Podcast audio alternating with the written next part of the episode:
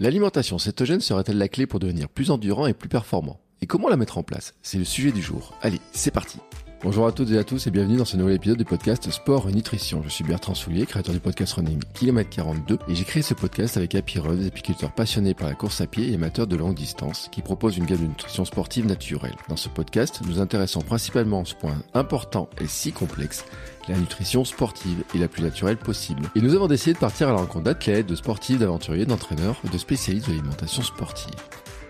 Et aujourd'hui, nous partons à la rencontre d'Olivier Maria, connu aussi sur les réseaux sous le nom de Low Carb Frenchy. Oui, ça annonce la couleur.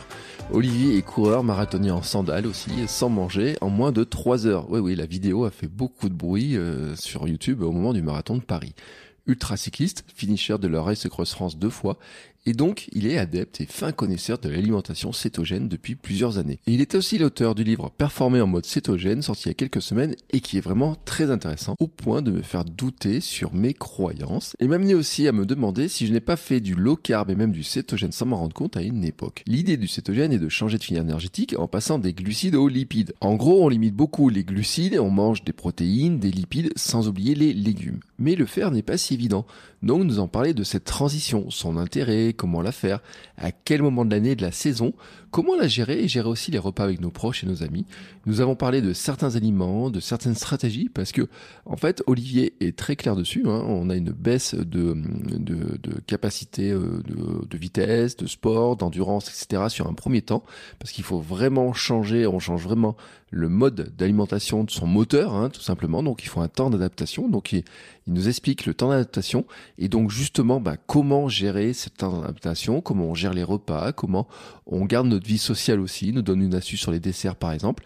Et puis finalement bah, comment bénéficier euh, de la liberté promise par euh, une énergie illimitée selon Olivier. Je le répète, l'alimentation cétogène fait beaucoup parler. On a d'ailleurs hein, euh, évoqué ce sujet-là sur un peu la méconnaissance, un petit peu les problématiques que ça peut poser quand on a du mal à la mettre en place et aller jusqu'au bout de la logique. Mais, mais, mais, moi j'avoue hein, que la discussion m'a fait douter parce que, en fait, en me rendant compte, en regardant mes anciennes assiettes, en regardant comment je m'entraîne, en lisant son livre, j'en suis venu me demander si je n'ai pas été cétogène ou au moins low carb pendant un certain temps. Vous allez voir justement qu'on a parlé des différentes échelles hein, entre du cétogène, parce qu'il y a le cétogène vraiment très très très strict, et puis il nous a donné aussi d'autres échelles qui permettent aussi de s'en rapprocher et de bénéficier euh, de certains des bénéfices. Allez, c'est parti. Et avant de vous laisser avec mes discussions avec Olivier, je veux remercier Coro qui sponsorise cet épisode. Dans notre discussion et dans son livre, Olivier mentionne les noix, les oléagineux, les amandes, les purées d'oléagineux. Dans ses recettes, il mentionne aussi les graines de lin, les graines de chia. Nous parlons aussi de différentes farines qui sont compatibles avec une approche cétogène ou encore du café de lupin que je bois tous les jours. Vous pourrez acheter ces produits en ligne directement chez Coro, KORO.fr, la boutique pour les passionnés de produits sains. Coro propose plus de 1200 produits, la marque privilégie les emballages grand format pour éviter de consommer trop d'emballages plastiques et opter pour un circuit commercial court entre le producteur et le consommateur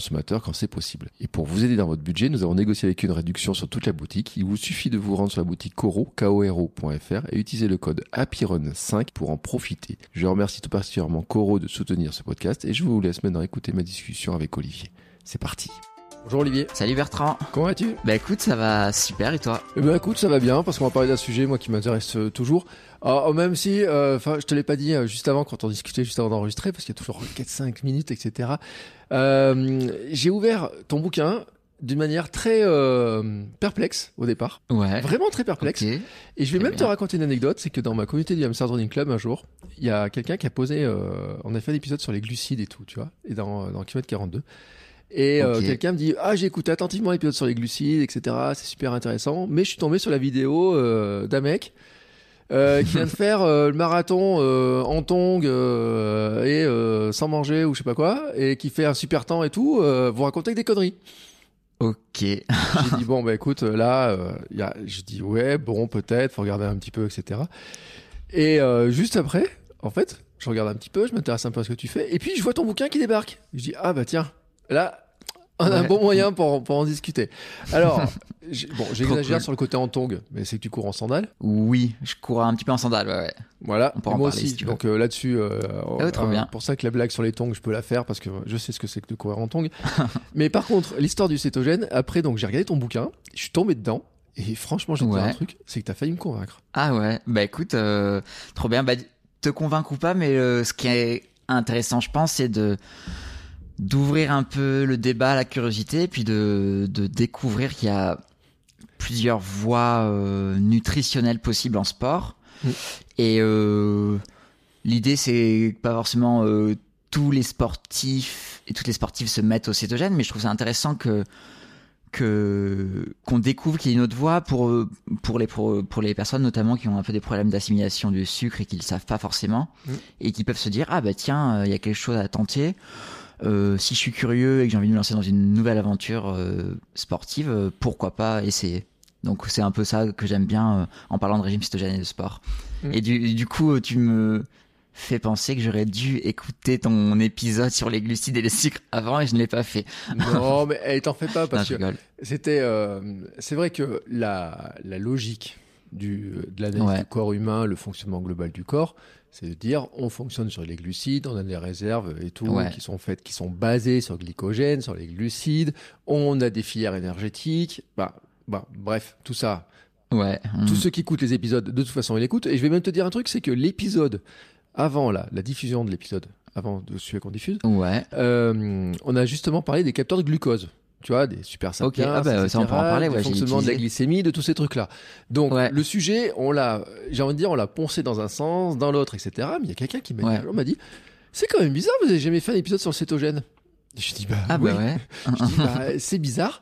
Et pourtant, on a reçu Fabrice Kuhn, hein, qui a fait la, Ok, la ouais. préface de ton livre, etc. Bah bien Donc, sûr, euh, c'est, si je l'ai même eu deux fois, je crois, je, je crois que je l'ai vu dans Kilomètre Ouais. 42, en fait, j'ai eu dans Sport Nutrition et tout. Donc, sur le coup, tu vois, je me suis dit, ouais, mais c'est vrai que finalement, ce sujet-là, on l'a pas abordé. Et qui pose beaucoup de Mm. questions. Alors, bon, là, Ouais. j'ai commencé à rentrer un peu dans le vif du sujet, peu pour te taquiner un petit peu, euh, pour voir un petit peu euh, qu'on Ah, attaque bien. sur le bon braquet. Euh, mais d'abord, je vais te demander quand même de te présenter en quelques mots, parce que moi, j'ai le bouquin sous les yeux, donc j'ai vu ton parcours, je fais ton parcours, mais si tu étais capable de le résumer en... je sais pas, attends, il s'était présenté en quatre lignes sur ton, sur ton- à l'arrière de ton bouquin. Ah ouais. T'es capable de le faire en aussi court, moi, ça me va. Écoute, je vais essayer. Bah, je m'appelle Olivier Maria. Euh, j'ai 31 ans. Actuellement, j'habite à Lille. Et je suis passionné de sport depuis que j'ai mis le pied dans la course à pied en... C'était à 8 ans. C'était en 2015, il me semble. Et voilà, ça c'était euh, quand j'étais étudiant. Parce qu'avant, j'avais fait, un- j'avais fait euh, 7-8 ans de foot, mais j'ai complètement lâché euh, avec la vie étudiante, etc. Mm. Bref, depuis 8 ans, je me suis mis un peu sérieusement au sport et c'est vraiment devenu une grande partie de ma vie et de ma passion, une grande passion actuellement. J'ai commencé par la course à pied sur route. Après, j'habitais à Grenoble à l'époque, j'ai découvert le trail. Un an plus tard, j'ai déménagé à Lille et j'ai dû faire une croix sur le trail. À ce moment-là, j'ai un peu poncé le truc de performance en course à pied sur route. Euh, quelques années plus tard, j'ai découvert le vélo et notamment le vélo longue distance ou très longue distance. On en a parlé euh, une minute hors antenne. Et... Mais voilà, pendant deux, deux, trois ans, j'ai pas mal poncé ce format aussi qui consiste à faire des courses euh, en gros de plusieurs jours en autonomie. Ça peut aller de 500 km à 3000 km en gros.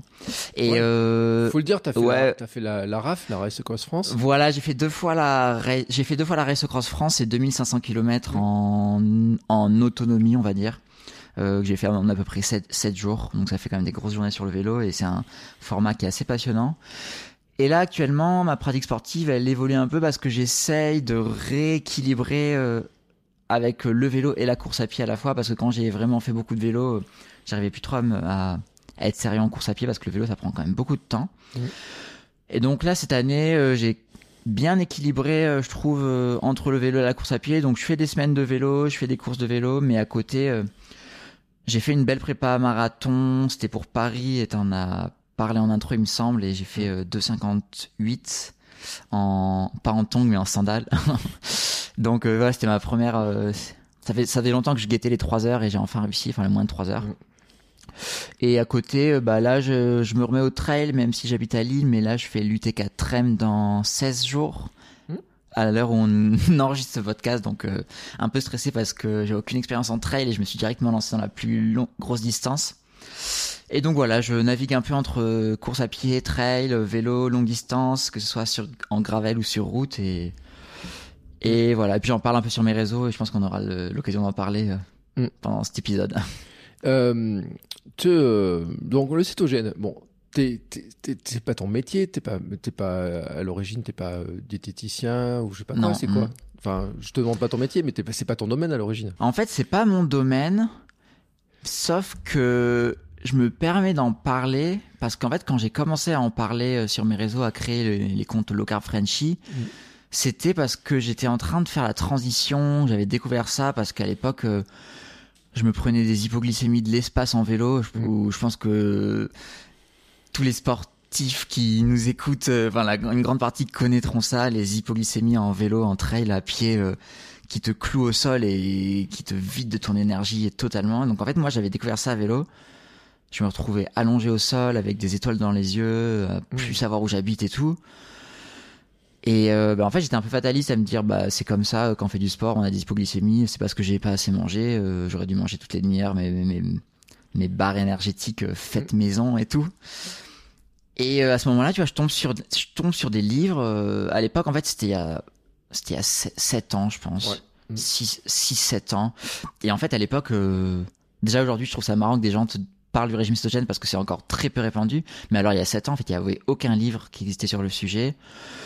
Euh, personne n'en parlait tout. Et puis moi, au hasard, euh, sur une ou deux pages d'un livre, j'entends parler de ça, j'entends parler de du fait de sortir de ce principe que tu as évoqué qui est euh, tout à fait pertinent, mais qui est le principe de manger du sucre et brûler du sucre pendant ses efforts sportifs.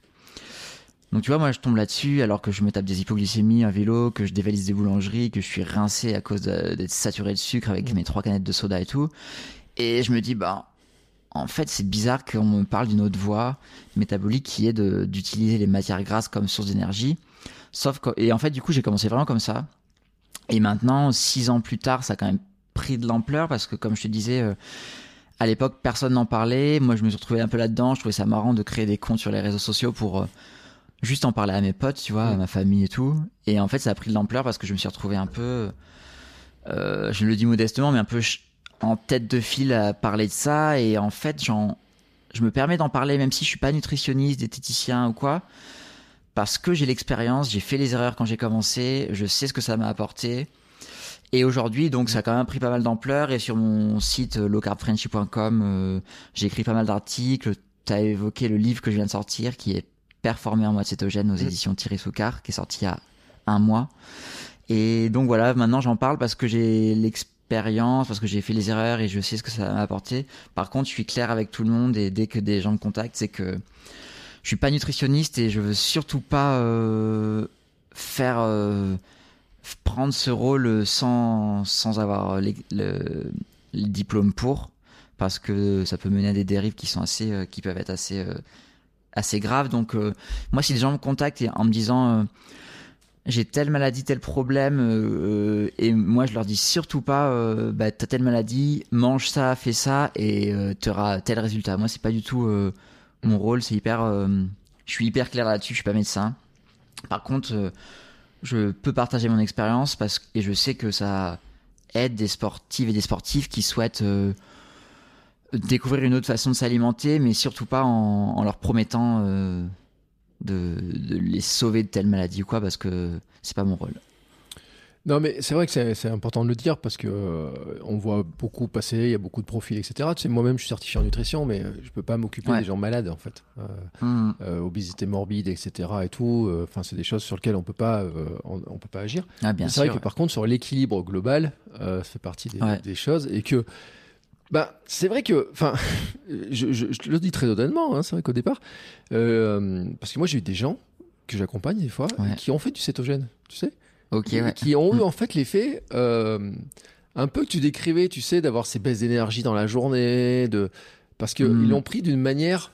Tu sais, ils l'ont pris d'une, je pense, d'une manière, bah, ils trouvent euh, ce qu'on voit sur Internet, des vidéos, des articles, des bouts de trucs, des fois ils traduisent un Mm. petit peu, ils ont un peu la fibre, etc. Et puis, euh, et je pense notamment à une ou deux personnes que j'ai vues qui me disaient, ouais, mais moi je suis en cétogène, j'ai fait ça et tout, mais l'après-midi je me prends de ces coups de Trafalgar et tout, je suis totalement HS, etc. Ok, Et ouais. donc, c'est-à-dire exactement ce que toi tu décrivais avec quand tu mangeais des- des- des- du sucre et tout, et qu'eux ils Ouais. ont en cétogène. Alors, c'est parce qu'il y a un moment donné, ouais. il y a un espèce de déséquilibre qui se crée, qu'ils n'ont pas réussi à retrouver l'équilibre. En fait, on va dire Ouais, ça bah, globalement. bien sûr. Hein? Ouais, ouais. En fait, euh, bah, je sais pas parce que là tu me dis euh, juste une anecdote sur une personne, mais je pense que l'erreur la plus commune des gens qui qui veulent se lancer dans cétogène mais qui ont l'impression de pas y arriver, Mm. c'est que déjà ils se sont pas assez renseignés parce que c'est vrai que comme tu dis, on lit un peu tout et son contraire, faut essayer de faire sa popote un peu tout seul et c'est pas évident et je pense que c'est important de partir de programmes un peu structurés ou de livres parce que maintenant ce qui est cool c'est qu'il y a pas mal de livres qui sont sortis sur le sujet. Tu parlais de Fabrice Kuhn, qui a été une grande référence pour moi, qui a signé ma préface, et je me suis permis d'é- d'écrire par la suite un livre pour essayer d'avoir un programme un peu structuré pour que les gens partent pas d'une page blanche sans savoir où aller. D'autant plus que vu que c'est un, une alimentation qui est un peu différente de ce qu'on entend euh, euh, sur tous les sites et tout, bah, tu vas si t'as envie, de- si, si t'as envie de te lancer, tu vas avoir énormément de gens qui vont te dire ou de, tu vas tomber sur des articles, ils vont te dire attention c'est dangereux, faut surtout pas faire ça. Et là, bah, pour essayer de trouver un, trouver des repères personnels, de se dire, euh, bah, je lis euh, un peu des avis contradictoires, donc qu'est-ce que je fais avec ça? Parce que c'est vrai que c'est, moi, je suis conscient que je lance un, enfin, on lance un peu un pavé dans la mare en parlant de cétogène, Mm. et que ça peut perdre des gens qui ont, qui sont un peu dans des con- dans des convictions de manger du sucre et tout. Moi, je vais leur dire, faut surtout pas manger du sucre, faut faire des marathons à jeun et tout. Enfin, c'est pas vraiment ce que je dis, mais tu vois, je suis conscient que ça peut perdre les gens. Et je pense qu'il y a beaucoup de gens qui se perdent au départ parce que déjà, ils peuvent penser que le cétogène, c'est un peu un régime miracle, un peu comme tous les régimes Mm. que tu fais genre euh, deux mois avant l'été pour euh, un peu en mode bikini challenge ou, ou genre, euh, genre t'as une course, un Ironman ou t'as un trail un peu long, tu te dis, bah, pff, euh, ça, ça a l'air trop bien de brûler du gras, du coup, euh, deux mois ou un mois avant mon trail, euh, je passe en mode cétogène, je vais être un brûleur de gras et en fait non, il y a une grande erreur que beaucoup font, c'est qu'ils ne savent pas qu'il y a un, un principe qu'on appelle la céto-adaptation qui fait que c'est une période de transition vraiment cruciale. Il faut savoir que quand tu vas faire cette période de céto-adaptation, tes performances sportives vont baisser temporairement, euh, ton énergie au quotidien. Donc la personne qui t'a dit qu'elle avait des coups de barre euh, l'après-midi, c'est vraiment un symptôme de la céto-adaptation. Et en fait, si t'es pas conscient que ton organisme, il a, il a brûlé pendant 30 ans des glucides pour retirer son énergie, du jour au lendemain, tu lui coupes sa source d'énergie privilégiée parce que tu lui donnes plus de glucides, et ben en fait, c'est une transi c'est une c'est un changement métabolique qui est hyper euh, profond en lui, tu vois. C'est pas juste euh, comme je te disais, je fais le régime miracle pendant deux semaines, c'est genre il faut prendre le régime cétogène comme un changement métabolique qui est vraiment euh, dans la source d'énergie que tu vas donner à ton corps qui va changer, qui va passer des glucides aux lipides. Et si t'as pas compris que c'est un régime à long terme, qu'il faut faire des concessions parce qu'il faut changer son alimentation et qu'il faut passer une période de céto-adaptation qui va être qui va être comme je te disais euh, qui va être une période où tu vas sentir que temporairement tu vas avoir une baisse d'énergie. Il faut vraiment adapter son entraînement sportif. Moi, je l'explique dans sur mon site internet, dans mon livre et tout que c'est pas juste dans l'assiette, il y a 50% dans l'assiette et 50% dans l'entraînement sportif.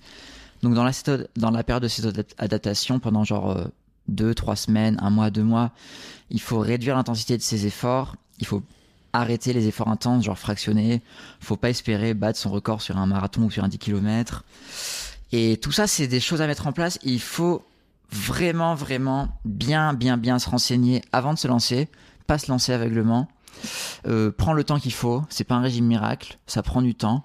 Par contre, après, euh, si vous savez pourquoi vous le faites, si les gens ont envie de limiter les hypoglycémies, d'avoir une énergie plus stable, une glycémie plus stable, même si tu manges moins de glucides, ce qui est un peu dur à comprendre. Euh, là, il y a plein de bénéfices à en tirer, mais il faut vraiment euh, pas faire n'importe quoi, bien s'entourer au début, bien se renseigner et euh, et, voilà ouais. Pas, faire n'importe quoi parce que c'est comme par exemple tu vois il y a beaucoup de gens qui critiquent le régime cétogène mais qui viennent plutôt de sports genre genre boxe ou musculation ou quoi où en fait ils font des sèches et qui disent mais de couper les glucides ça sert à rien parce que moi j'ai plein de sportifs qui ont coupé les glucides pendant les trois jours de sèche Mm. et qui étaient au bout de leur vie parce qu'ils n'arrivaient plus à faire leur entraînement en, en musculation. Mais si tu le prends comme un truc genre euh, sur trois jours c'est clair que ça peut pas marcher.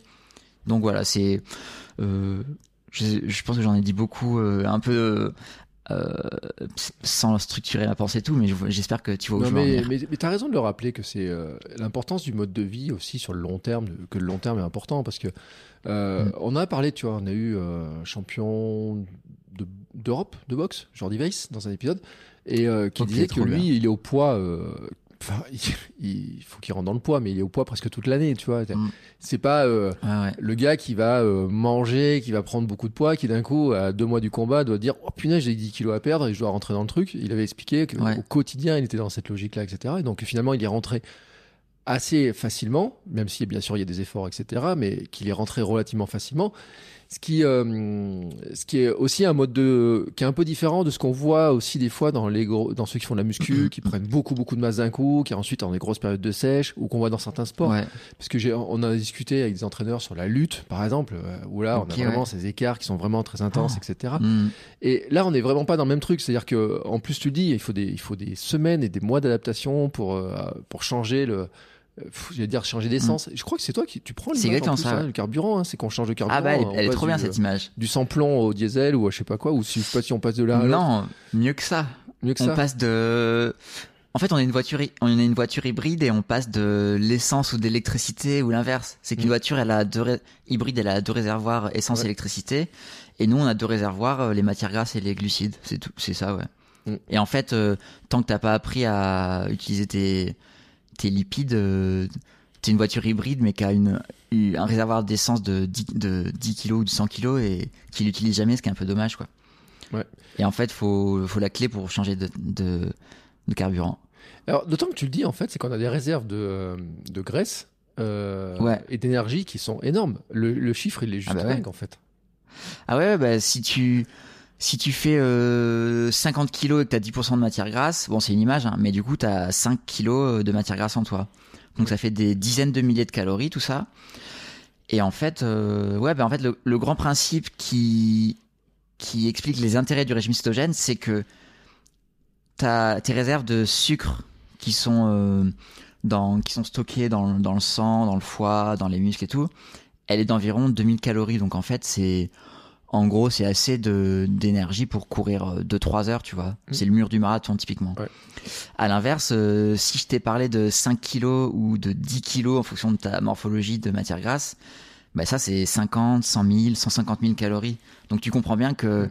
tu passes d'un réservoir d'énergie qui fait, euh, qui fait 2000 calories et t'en as un autre qui fait 150 000 calories, bah, si t'as envie de courir longtemps ou de faire du vélo longtemps, bah, autant utiliser le réservoir qui fait 150 000 calories. Ouais. Tout simplement.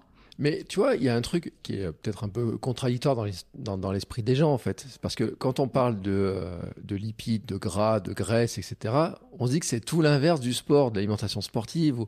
Ou, euh, notamment, tu vois, mm. moi j'ai perdu 30 kilos dans ma vie. Donc euh, le gras, tu sais, tu le regardes d'un côté, tu dis, ah, ce truc-là, trop gras et tout, faut l'enlever, faut l'enlever, faut l'enlever.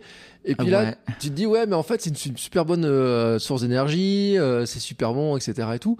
Alors que c'est vrai. Et puis, on a parlé dans Kilomètre 42 déjà de dire on diabolise un peu cette, ce côté, euh, mm. le rôle des lipides, le rôle du gras, l'importance du gras, qu'il faut pas le négliger, qu'on en a besoin, que le corps, ouais, bien sûr, on a besoin, c'est une question de survie de, de, tout ça, quoi. Mais en fait, on a une mauvaise image. C'est associé à une mauvaise image, ce truc-là. Et donc là, d'un coup, tu dis, ouais, mais en régime cétogène, en fait, c'est la filière qu'on va privilégier.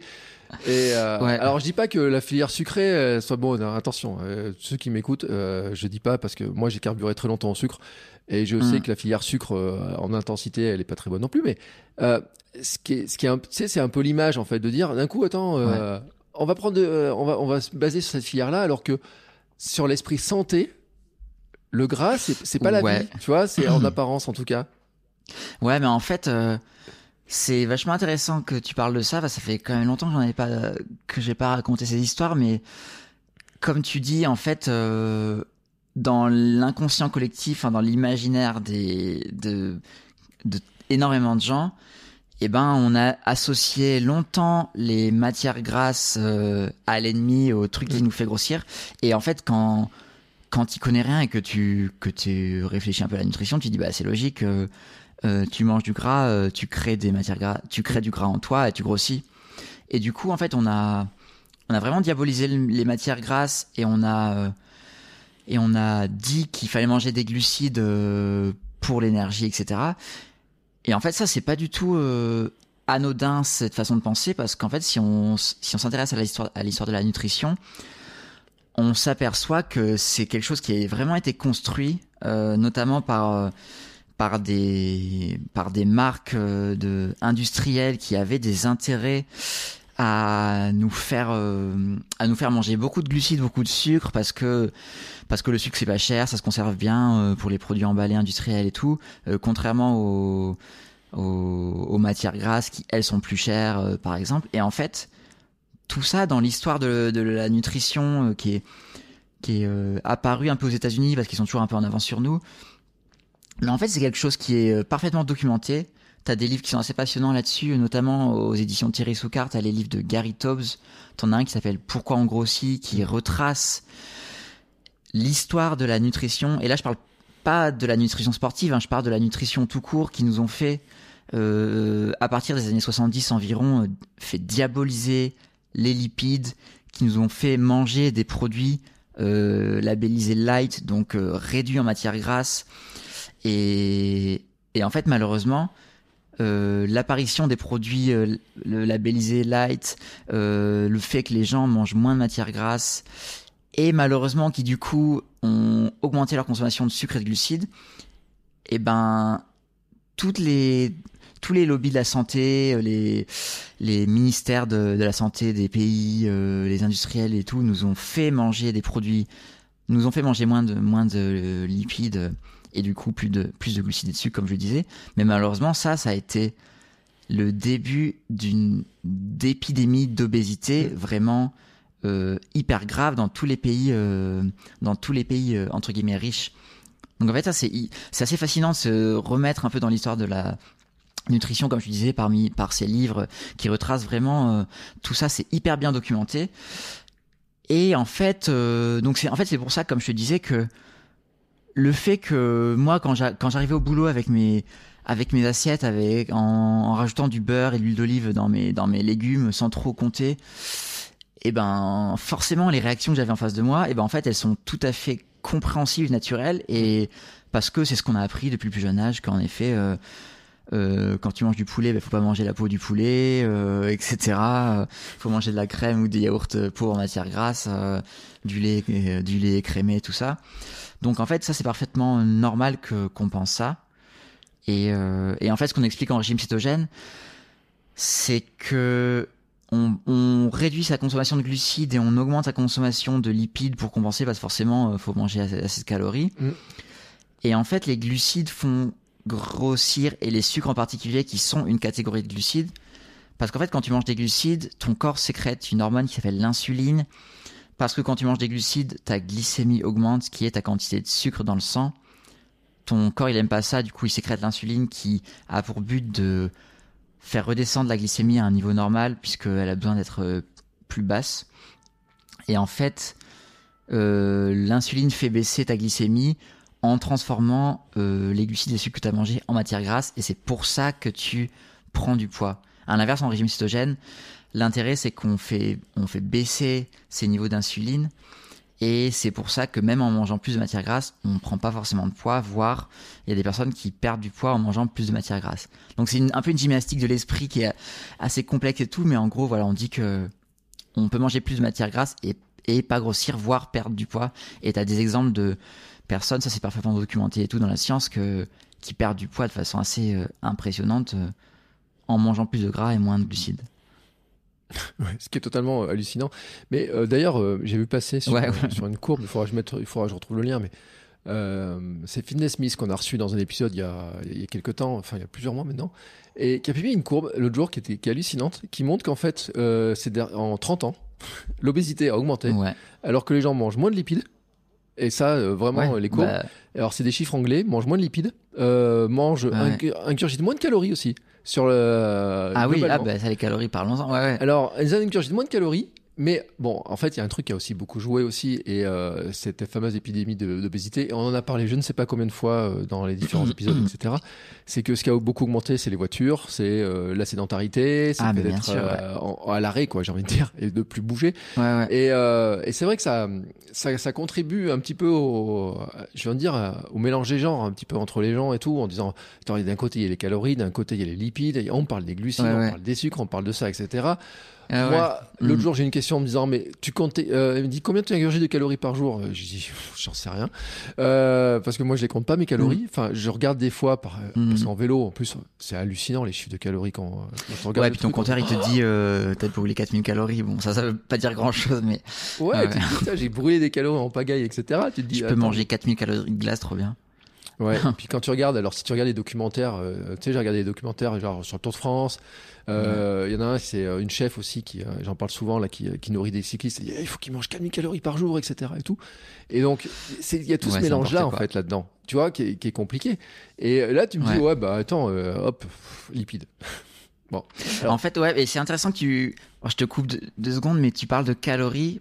J'en ai pas trop parlé parce que pour moi, c'est plus, c'est pas du tout un sujet les calories. Mm. Et en fait, dans les livres dont je te parlais, faut, faut vraiment lire Gary Taubes. Il avait écrit un livre en anglais qui s'appelait Good Calories, Bad, Bad Calories. Et en fait, euh, comme tu l'as évoqué, on réduit la nutrition à la question des calories. Mm. Sauf qu'en fait, et en fait, on avait, on a juste dit aux, aux gens, enfin, le grand principe que, qui est accepté par tout le monde et en fait qui est pas si évident que ça, c'est de dire, bah, tu prends du poids parce que tu manges trop de calories par rapport à celles que tu dépenses. Si tu veux perdre du poids, ben il faut que tu dépenses plus de calories que que que t'en dépenses. Et en fait, euh, ça c'est c'est c'est pas vraiment vrai. Et en fait, il y a un livre que Gary Taubes a écrit qui s'appelle Good Calories, Bad Calories, comme je te disais. Et en fait, dans ce livre, il explique que la question des calories, c'est pas du tout un sujet parce qu'on prend du poids pour des questions hormonales. Et en fait, à calories égales, si tu manges des produits industriels euh, qui font augmenter ton insuline, eh ben, tu vas prendre plus de poids que si tu as une alimentation qui ne qui réduit ta sécrétion d'insuline parce que c'est vraiment l'insuline qui est le le premier facteur de poids. Même si, comme tu le disais, euh, l'obésité, la prise de poids et tout, c'est euh, ultra multifactoriel. T'as la nutrition, t'as la sédentarité, etc. Mais tu vois, dans ses livres, Gary Taubes, il explique, c'est hyper intéressant au niveau du sport, qu'en fait, si t'as envie de faire du sport et de dépenser euh, 4000 calories par jour, et ben en fait, euh, tu peux te restreindre et manger euh, moins de calories hein, à court terme. Sauf qu'en fait, à, à long terme, et ben en fait, tu, si tu dépenses plus de calories, ben tu vas manger plus, ce qui est assez logique. Et si tu essayes de te restreindre en calories, ben ton corps diminue son métabolisme. Ça veut dire qu'il va diminuer le, la quantité de calories qu'il va dépenser. Ça veut dire que tu vas avoir moins d'énergie, tu vas avoir froid, etc. Donc en fait, la, la prise et la dépense de calories, elle est parfaitement euh, corrélée. Et tu peux pas dire, bah, je réduis mes calories pour perdre du poids. Euh, ça marche à court terme, mais ça marche pas à long terme. Et ça, c'est parfaitement documenté scientifiquement. Bon, parenthèse fermée sur euh, tout ça, je pense, mais c'est assez passionnant. Ouais. Ouais, et puis je pense que si, il y a des. euh, alors, on, on a beaucoup parlé de l'épuisement, etc., sur le fait que Mm. quand on fait beaucoup de sport, on, on dépense beaucoup d'énergie, qu'il faut arriver à le. À, le, euh, à reprendre cette énergie, à Ouais, manger ouais. comme il faut, etc. Euh, et d'ailleurs, tu vois, et ce qui est drôle, c'est que l'épisode que j'ai diffusé la semaine dernière par rapport à l'enregistrement, euh, on en parlait justement, et c'est l'épisode avec Flo, euh, donc vous pouvez le retrouver, qui lui, par contre, Mm. il est, il est à l'inverse en fait de ce qu'on. C'est pour ça que je, trouve ça drôle en fait, l'enchaînement des épisodes, tu vois, Ouais. fait exprès. Lui, en fait, il mangeait pas assez de glucides, tu vois. Et en fait, il s'est rendu compte que en mangeant plus de glucides, notamment en course, et puis même dans la vie euh, Ouais. globale, tu vois, il fait du ultra trail, il s'entraîne 20 heures par semaine, que lui, ça lui a Mm. permis, tu vois, d'être, de se sentir mieux, de, de ne plus avoir. euh, Il a été obligé d'abandonner dans une course, il a été, euh, tu vois, il avait Ok, des ouais. moments où il perd de lucidité, etc. Tu vois. Et c'est ce que je trouve qui est intéressant, c'est-à-dire que lui, c'était une solution qui a fonctionné pour lui aussi. Mm. Mais ce qui veut pas dire d'ailleurs que le cétogène n'aurait pas marché pour lui s'il n'a pas eu le temps d'adaptation. C'est ça qui en fait, c'est, on Mm. peut pas le savoir. C'est-à-dire que j'ai envie de dire, à part tester, on peut pas le savoir si finalement ça va être euh, efficace. Ton histoire là. Ouais, ben en fait, euh, ouais, ouais, et c'est euh, c'est intéressant l'exemple que tu que dont tu parles là parce que c'est hyper important de comprendre que la nutrition c'est quelque chose d'ultra individuel et ce qui ce qui va marcher pour pour quelqu'un va pas marcher pour d'autres. Là, tu prends l'exemple d'un sportif qui, en apparence, tolère hyper bien les glucides. Et moi, je suis le premier à dire que qu'il y a des sportifs qui qui ont une capacité à tolérer les glucides qui est qui est hyper impressionnante, qui est hyper bonne. Et de ce fait, qu'ils vont être capables de de manger euh, 500 grammes de glucides par jour, qui vont être capables de manger 80 ou 90 grammes de glucides par heure d'effort. Euh, euh, sans aucun effet secondaire, en- avec une tolérance hyper bonne, sans avoir des retours de glycémie et des pics de- d'hypoglycémie, enfin des, des chutes de glycémie euh, violentes et des hypoglycémies euh, réactionnelles et tout. Et en fait, ça c'est clair que c'est hyper individuel. Et si des personnes euh, font du sport depuis longtemps, font des efforts longs, euh, mangent 90 grammes de glucides en course, ont jamais eu de fringales, ont jamais dû abandonner un Ironman parce qu'ils ont eu euh, des, problèmes digestifs, qui prennent pas de poids sur le long terme et tout, bah, j'ai envie de dire à ces gens-là, surtout ne changez rien. C'est que vous êtes, vous êtes euh, tolérant aux glucides, votre euh, sensibilité à l'insuline est bonne et il n'y a pas de souci là-dessus. Par contre, euh, moi, je m'adresse plus aux sportives et aux sportifs bah, qui, même s'ils font du sport, qui se disent bah, je dépense pas mal de calories, bah, ils prennent du poids un peu d'une année sur l'autre sans trop comprendre pourquoi. Ils ont des coups de pompe au milieu de la journée, ils ont des coups de pompe au milieu de leur sortie sportive, ils font des hypoglycémies un petit peu souvent. Euh, et ça, c'est des signes de, de moins bonne capacité de l'insuline à réduire sa glycémie, donc une- un début de résistance à l'insuline, c'est comme ça qu'on appelle ça. Et en fait, à ces personnes qui font des hypoglycémies souvent et tout, c'est à eux que je m'adresse, à leur dire, bah, il y a un intérêt à réduire votre consommation de glucides pendant l'effort, sans forcément être en mode régime cétogène strict, parce qu'on n'en a pas forcément parlé, mais le régime cétogène, c'est l'alternative la plus stricte et la plus radicale, on va dire. Mais il y a plusieurs alternatives dans la réduction des glucides. Et sans rentrer trop dans les détails, parce que je pense que c'est pas l'objectif et tout, mais de ce podcast, mais en gros, en cétogène, on est à 25 grammes, à moins de 25 grammes de glucides par jour. Donc 25 grammes de glucides, c'est, euh, je sais pas, c'est euh, 300 grammes de légumes, c'est 50 grammes de riz, donc tu vois, c'est quand même pas beaucoup. Par contre, tu peux être en alternative low carb, ou quand tu es en low carb, bah, au lieu de manger 400, 500 grammes de glucides par jour, tu passes à 100, 150. Donc tu vois, tu divises déjà ta consommation de glucides par deux ou trois, et en fait, tu manges en gros, tu peux manger des, féculents, mais des petites portions, euh, peut-être un repas sur deux. Tu peux déjà, être dans une approche de faire dans la semaine, euh, faire même, peut-être tous les jours euh, un repas sur deux pauvre en glucides, donc juste protéines, euh, légumes, euh, matières grasses. Donc voilà, en fait, il y a plein d'alternatives en fonction des objectifs sportifs de chacun, surtout des objectifs de santé de chacun, parce que moi, je suis plus dans une optique de d'alimentation pour la performance sportive, mais je suis dans une optique d'alimentation santé en général dans la vie de tous les jours, et qui après euh, donne des possibilités pour la performance sportive, mais je dissocie plus du tout les deux. Donc voilà, il y a plein d'alternatives, plus ou moins strictes, plus ou moins radicales dans la consommation de glucides et tout, mais ça c'est vraiment en fonction des objectifs de chacun.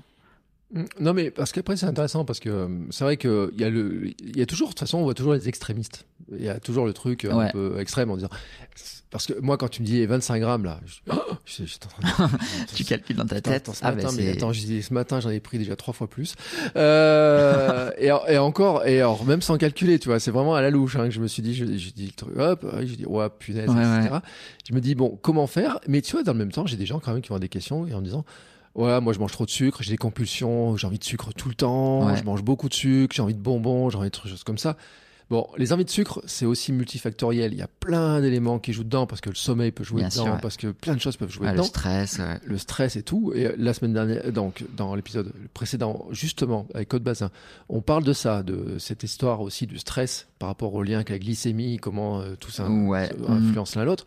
Mais par contre, l'habitude de manger sucré, c'est aussi Ouais, y a ça aussi. ouais. un, un élément où euh, moi c'est pour ça que je suis pas très soda, euh, tu sais, euh, light, Ouais, parce que ça, ça- autant ça euh, peut relancer des pulsions. Ouais, Ouais, Mm. tu manges beaucoup de sucre. Enfin, t'as quand même ce goût du sucre en fait qui, qui garde cette Mm. habitude, etc. Tu vois, moi je dis euh, tant qu'à boire un coca, moi je bois un coca qui a du sucre, mais j'en bois qu'un au lieu d'en boire 10, qui a, qui a- qui a que, Ouais. qui a que le goût sucré.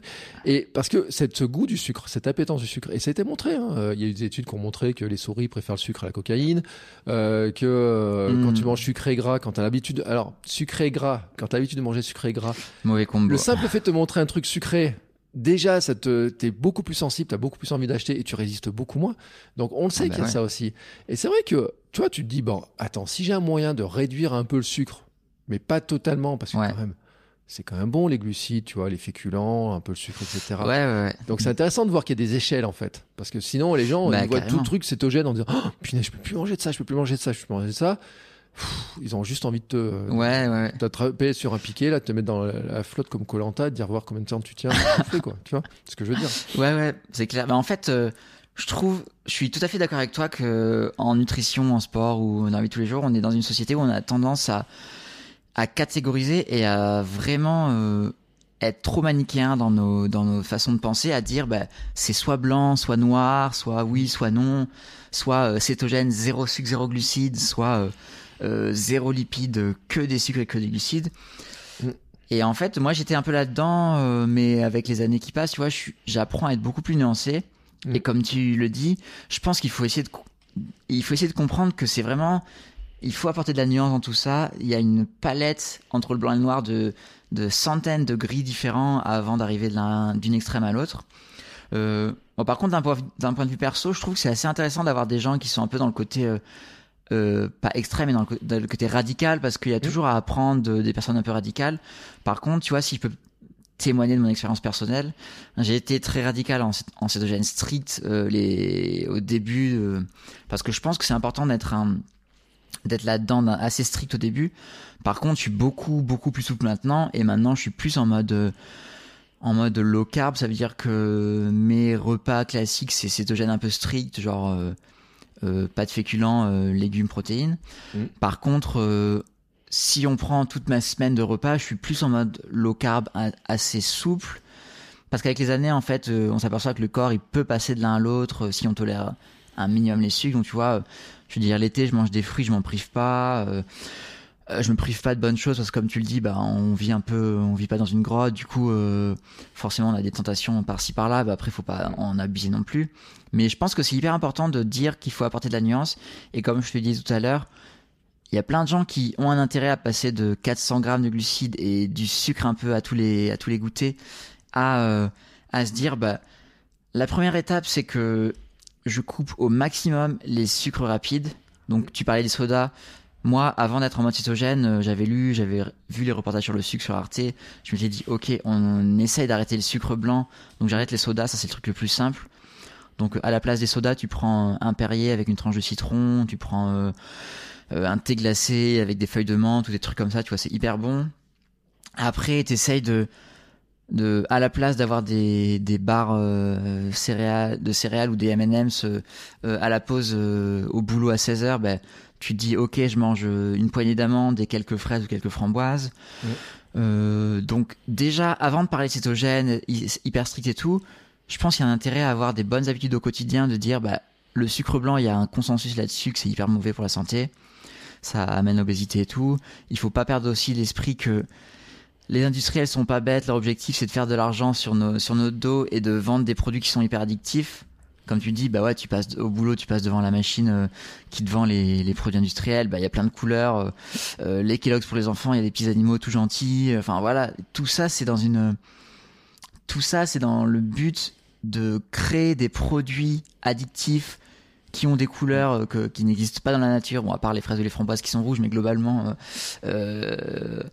euh, je veux dire les céréales, euh, etc. C'est, il faut pas se leurrer, c'est fait pour nous rendre addicts. Et l'addiction au sucre, c'est un vrai sujet. Donc voilà, déjà, sans parler de cétogène, d'avoir des bonnes habitudes au quotidien, de limiter les sucres au maximum, de, de manger des petits carrés de fromage, des oléagineux euh, au goûter. euh. On parlait du petit déjeuner, mais d'essayer d'avoir des petits déjeuners euh, plus pauvres en sucre, parce que c'est vraiment le repas de la journée typiquement qui est riche en sucre sans forcément s'en apercevoir, mais tu vois, tu manges, euh, t'as l'impression de bien manger, mais tu manges un bol de flocons d'avoine, un jus d'orange, euh, un café avec un petit carré de sucre, euh, des raisins secs, du miel, etc. Bah finalement, t'as mangé que des produits euh, entre guillemets naturels, mais ça fait une quantité de sucre qui est assez importante. Donc déjà, tu peux manger plus de protéines au petit déjeuner, un petit peu moins de sucre, etc. Donc voilà, ça c'est des bonnes habitudes au quotidien qui sont qui sont déjà hyper positives pour la santé. Mais tu sais que, et alors je, je sais plus si c'est ton bouquin ou ton site, il y a un moment donné, tu donnes un exemple Ouais. sur euh, la capacité à courir en disant bah, quand tu es en cétose, tu arrives à faire ça, tu peux faire ça, etc. Et, tout. et j'ai regardé, je me suis dit, Ouais. mais, je me suis mais à une époque, ça se trouve. Alors je dis pas que j'étais, parce que c'est pas vrai, tu vois, je j'étais pas dans les- dans Ouais. l'échelle, etc. Mais par contre, il y a des exemples que tu donnes. Je me dis, mais attends, moi Mm. je le faisais ça. Et en fait, et tous les exemples que tu donnes, et tu vois, par exemple, je suis sur ta page 65, mes aliments recommandés Ouais. pendant le sport. Noix, oléagineux, amandes. Ça, c'est mon goûter. Purée de Ouais, lagineux. parfait. Ouais. Euh, fromage, ok. Chocolat plus de 85%, ok. Poisson conserve, thon, sardine, moi, c'est le macro. œufs durs, ok. Ouais. Alors, moi, il y a juste le truc, c'est la charcuterie, j'aime pas ça, mais euh, je suis pas très Mhm. saucisson, etc. Mais je fais un petit clin d'œil à Mehdi qui adore le saucisson. Et je fais un petit clin Ouais. d'œil aussi aux anciens épisodes d'invités qui nous avaient dit que, notamment pour lutter contre le froid, manger des saucissons très gras. Et justement, ce qui était intéressant, c'est que quand on va dans les, Ouais. certaines alimentations, par exemple, j'ai cité que le saucisson euh, norvégien était le plus gras au monde. Et en fait, finalement, c'est que de la protéine Ouais. et du gras pour résister au froid, pour apporter de l'énergie, etc. Je trouve que c'est Mhm. vachement intéressant dans les pays nordiques euh, pour lutter contre le froid, Ah bah justement, ouais. où ils vont Ouais, pas sur du sucre, ils vont aller sur, sur du gras et de la protéine. On en parlait aussi sur les expéditions. Euh, Ouais. Alors là, il faut aller voir sur les, les anciens épisodes, on avait parlé des expéditions, par exemple, dans le grand froid, euh, l'Everest et compagnie. Ah ouais, mangent bien aussi sûr, des ouais. trucs, euh, Mm. la viande séchée, tu vois, des choses comme ça. Donc on est Mm. sur cette logique-là, en fait, de trucs. Et je me disais, mais attends, mais tout ce qu'il raconte, en fait, je dis, mais c'est ce que je fais. Sauf que, bon, moi, Ah ouais. mon truc, bon, les mêmes, c'est mon petit péché mignon, je veux le dire, hein, quand même. Euh, Si tu les manges en Et, course, c'est euh, mieux que si tu les manges dans ton canapé. ouais, mais j'aime bien les pâtes aussi. Euh, et, et en fait, des fois, je regarde les trucs, je dis, mais attends, en fait, je le fais. Et je me suis dit, mais en Mm. en fait, c'est pas si compliqué que ça, le premier niveau. Je dis pas, tu vois, d'aller jusqu'au bout du bout du bout, parce que quand tu me dis euh, le- l'échelle, Ouais. les 25 grammes par jour de glucides, pff, c'est Mm. ardos quand même. Mais il y a plein de trucs, tu vois, sur, euh, par exemple, ta pyramide, là, ta semaine de menu, quand on regarde les trucs. Je dis, mais en fait, c'est ce Mm. que euh, moi je préconise aussi, tu vois. Ah bah c'est hyper simple, ouais. C'est ce que je fais. C'est euh, c'est presque simple, mm. ton histoire, en fait. Bah, c'est hyper simple. Alors, un, un point avant de parler de ça, mais sur la charcuterie, je l'ai mis dans mon livre et j'ai eu quelques commentaires là-dessus. Parce que si on. Enfin, si on regarde un- dans le meilleur des mondes, un, un truc un peu naturel, bio, etc., euh, la charcuterie, si on considère que c'est juste euh, de la viande séchée et des matières grasses, bah, ça peut être très intéressant en régime cytogène. Par contre, faut pas perdre d'esprit que, que 99% de la charcuterie qu'on trouve euh, actuellement, c'est plein de cochonneries. Il y a du lactose, il y a du, il y a euh, plein du de, du, il y a, il y a- ouais, il y a du sucre, ouais, il y a du, il y a du, euh, enfin, il y a plein, de- plein, plein de cochonneries. C'est bourré de cochonneries la charcuterie industrielle. Donc euh, voilà, ça c'est un point. Faut faire attention à ça et et, euh, et je suis le premier à dire que faut pas en abuser non plus, ou faut vraiment regarder, euh, sélectionner ses bonnes sources de charcuterie et tout. Mais par contre, au-delà de ça, comme tu le disais, en fait, les, les repas cétogènes, c'est des repas hyper simples. Quand je te parlais de, euh, je te parlais de légumes protéines, en fait, c'est vraiment ça. Faut bien comprendre que l'assiette cétogène, c'est, euh, selon moi, de mon point de vue, d'une alimentation qui est avant tout faite de produits euh, frais, naturels, de saison, locaux, etc. Et ben, le- l'assiette cétogène, c'est hyper simple. C'est genre des légumes crus ou cuits, donc des courgettes, de la salade, euh, des tomates, euh, des poivrons, etc.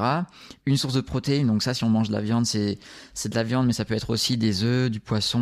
euh, Mm. euh, voilà. Et ça, euh, arrosé de matière grasse, donc euh, huile d'olive, beurre, et à côté, euh, un petit peu de fromage pour finir son, son repas, euh, du chocolat, des oléagineux, euh, euh, des yaourts, euh, si on tolère un peu les produits, les produits laitiers. Donc en fait, si je te dis ça, on s'aperçoit que le régime cétogène, c'est hyper simple. Qu'au resto, bah, tu trouves dans tous les restos, même des restos italiens, des alternatives cétogènes. Euh, D'ailleurs, dans les restos un petit peu huppés, tu t'aperçois que les féculents, c'est plus la base de l'assiette. Dans les restos un peu chics, c'est euh, c'est vraiment des légumes bien travaillés avec une belle source de protéines et une bonne sauce. Donc en fait, le régime cétogène, c'est ça, c'est hyper simple. Et puis en fait, c'est vraiment la transition, le début qui est un peu dur quand tu as l'habitude que les féculents, c'est la base de ton, de ton assiette. Mais au bout de quelques mois, bah, tu- t'aperçois même plus que tu manges cétogène. tu te régales avec des bonnes, des bonnes salades, plein de couleurs, avec euh, plein de saveurs, des bonnes sauces avec plein d'épices. Euh, euh, tu te pas trop matière grasse, du coup tu as des assiettes qui sont vraiment savoureuses parce que tu as un, petit beurre avec du basilic et, qui est sur tes légumes, qui font. Enfin, du coup tu peux vraiment vraiment te régaler et, et manger varié et manger plein de saveurs. J'ai d'autres questions parce que quand même, bon, on a un pays. alors, j'en ai deux. Alors attends, parce que c'est moi. J'ai mon étagère de bouquins, tu vois, et chez les mêmes éditeurs que toi et tout et je regarde, j'ai un bouquin sur le pain. Réhabilitons le pain. Alors. Ouais, trop bien. eh, oui, mais le pain, t'en fais quoi? Bah du coup le pain, euh, bah, le pain, t'oublies. Euh, c'est dur si c'est vraiment euh, ton habitude. Moi, j'étais pas trop baguette au petit déjeuner, mais je sais qu'il y en a qui qui ont l'habitude du d'aller chez la, à la boulangerie tous les matins et tout. Bon, c'est clair que il faut savoir pourquoi on le fait et il faut essayer d'oublier quelques habitudes au quotidien. Euh, après, tu peux aussi avoir des alternatives, euh, des alternatives pauvres en glucides, euh, genre tu as des recettes de pain cétogène ou mm. dans le commerce tu peux acheter du du pain cétogène, genre un peu en tranche ou des trucs comme ça. Moi, j'ai une super recette sur mon site internet de crackers cétogènes à base de graines. En fait, ça fait des trucs un peu croustillants qui sont hyper bons à l'apéro avec uniquement des graines là-dedans. Tu tartines de beurre ou de ou de fromage, donc donc oui, bah voilà, faut faire des concessions. Le pain c'en est une. Après, euh, si tu tolères bien et que tu as envie d'avoir une approche un peu souple et que tu as envie d'aller à la boulangerie le week-end, bah écoute, euh, euh, va à la boulangerie le week-end, mais c'est juste que ça va plus être la base de ton alimentation, le pain et les pâtes avec le pain pour saucer la sauce des pâtes, tu vois. Bon, non, non, ça c'est interdit. Non, non, mais ça c'est interdit. c'est interdit parce que on a deux sources de féculents déjà, donc on va en prendre qu'une. Hein, c'est soit les pâtes, soit les pains déjà. Donc déjà, arrêtons. Non, mais c'est vrai parce que après, tu vois, moi je prends que du pain au levain maintenant. Tu vois, j'ai une boulangerie au levain, etc. Donc je me dis bon, ça limite un peu les trucs et autres. Hum. Mais euh, tu vois, on a ces habitudes-là, et puis c'est bien bon, tu vois, il y a des trucs qu'on peut tartiner, et puis euh, bon, ça c'est compliqué. Mais après, j'ai un deuxième truc, parce que tu dis euh, hum. sur les fameuses protéines, en fait. Alors, Bon, dans le cas où, tu vois, là, je t'ai cité les œufs, on a dit on peut manger du poisson, etc. Bon, là, ça va. Mais si on passe végétarien, et si encore plus on passe vegan totalement, on arrive sur des sources euh, de, protéines, on va passer sur la protéine végétale. Et la protéine végétale, on va se retrouver avec des mélanges où il faut mélanger des légumineuses et des céréales. Et des céréales, ouais. Et là, on fait comment? Alors bah oui, comme tu dis, euh, pour avoir des protéines complètes avec tous les acides aminés, il faut mélanger euh, mm. légumineuses et céréales. Alors pour être clair avec toi, euh, le régime cétogène c'est contraignant parce que tu coupes un groupe d'aliments. Le régime végétarien c'est contraignant parce que tu coupes un groupe d'aliments. Donc forcément, si tu fais la multiplication de l'un et de l'autre, bah alors là, t'as as un problème parce que tu parce que tu peux manger encore moins de choses et donc forcément, euh, je vais être clair avec tout le monde, le régime cétogène végétarien, c'est pas impossible, mais c'est clairement plus compliqué, beaucoup plus compliqué. Donc euh, en source de protéines, bah tu peux, si tu manges des œufs, tu peux tu peux manger des œufs parce que c'est la source de protéines euh, la plus complète, c'est vraiment idéal comme source de protéines. Euh, tu peux trouver des protéines dans les oléagineux, tu peux trouver des protéines dans le fromage si t'en manges. Et forcément les légumineuses, donc bah, mm. déjà les légumineuses seules, c'est c'est euh, enfin c'est pas riche en, en, glucides, mais il y a quand même des glucides. Je sais pas s'il y en a genre 20-30%. Donc euh, en cétogène strict, on coupe les légumineuses. En low carb, un, un petit peu plus souple, on peut en manger. Après, d'un point de vue de l'assimilation, je pense que c'est moins bon que les œufs parce que ouais, t'as pas tous les acides aminés et tout. Mais voilà, si t'as, si t'es hyper motivé, que t'as envie de faire un régime cétogène sans viande, tu peux y arriver. Par contre, si tu manges pas d'œufs, bah là, je vais être clair avec toi, ça va être plus compliqué. Tu peux manger du tofu, tu peux manger des oléagineux, ça va être plus compliqué. Euh, se gaver de fromage, bon, c'est pas forcément une idée, genre remplacer son, ses 200 grammes de steak par 200 grammes de fromage dans ton assiette. C'est pas forcément une bonne une bonne euh, idée parce que tu as des problèmes avec le, le lactose, la caséine, ça peut être assez inflammatoire aussi. Mm. Donc, euh, bah, t'as des gens qui tolèrent hyper bien tout ça, qui peuvent euh, tout. Mais bon, globalement, euh, c'est moins recommandé et tout. Donc voilà. Après, le régime cétogène vegan, euh, bon, là, je veux pas me, je veux pas m'avancer sur le sujet, mais Euh, Mm. D'un point de vue extérieur, j'ai l'impression que le régime vegan, c'est quand même déjà un petit peu compliqué en société. Mais euh, après, c'est intéressant parce que tout ça, ça montre que changer d'alimentation pour quelque chose de restrictif, c'est ça marche si t'as des convictions hyper fortes. Mm. Et à partir du moment où t'as les convictions, bah tu y arrives. Mais du coup, bon bref, parenthèse refermée. Le vegan, c'est compliqué, je pense. Vegan, vegan cétogène, waouh. Euh, bon, j'ai écrit un article sur le sur mon site internet sur le cétogène végétarien Ouais. pour expliquer que ça marche, pour expliquer comment faire et tout. Donc, s'il y a des gens qui sont intéressés, ils peuvent aller le voir. Et je l'ai écrit parce que tu me poses la question et je reçois énormément la question. Du coup, il fallait que j'explique un petit peu. Donc voilà, pas faisable, mais forcément euh, deux fois plus contraignant. Ouais, non, mais c'est vrai. Et tu vois, j'ai fait quelques recherches en même temps qu'on discutait là et tout.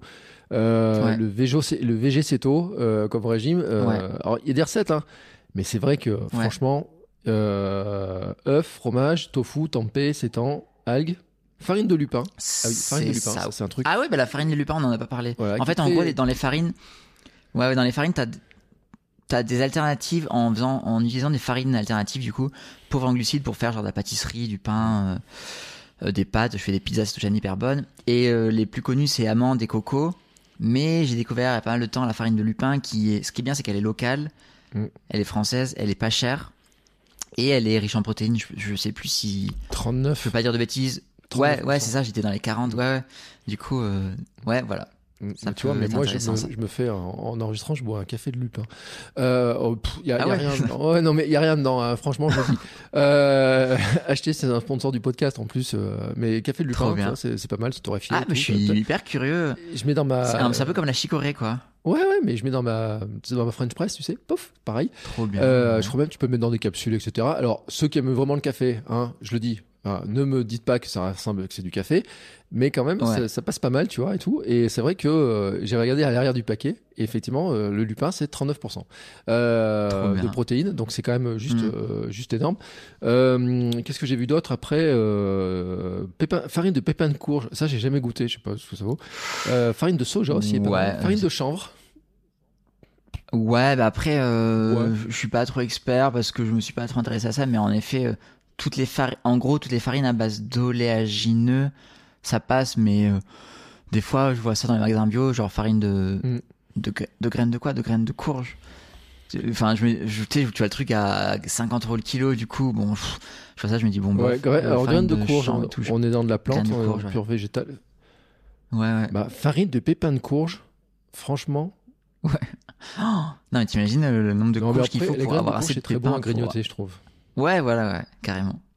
En... Bah ça, en apéro, tu vois, c'est des bonnes alternatives c'est un où, peu compliqué. où, t'as- où à la place de picorer des, des petits biscuits euh, à base de farine, genre des tucs et Mm. tout, et ben tu, tu picores des oléagineux ou des graines euh, comme euh, graines de tournesol, graines de courge, euh, un petit peu avec des épices et tout. Donc euh, ouais, ça c'est hyper bien, hyper bon. ouais. Ouais.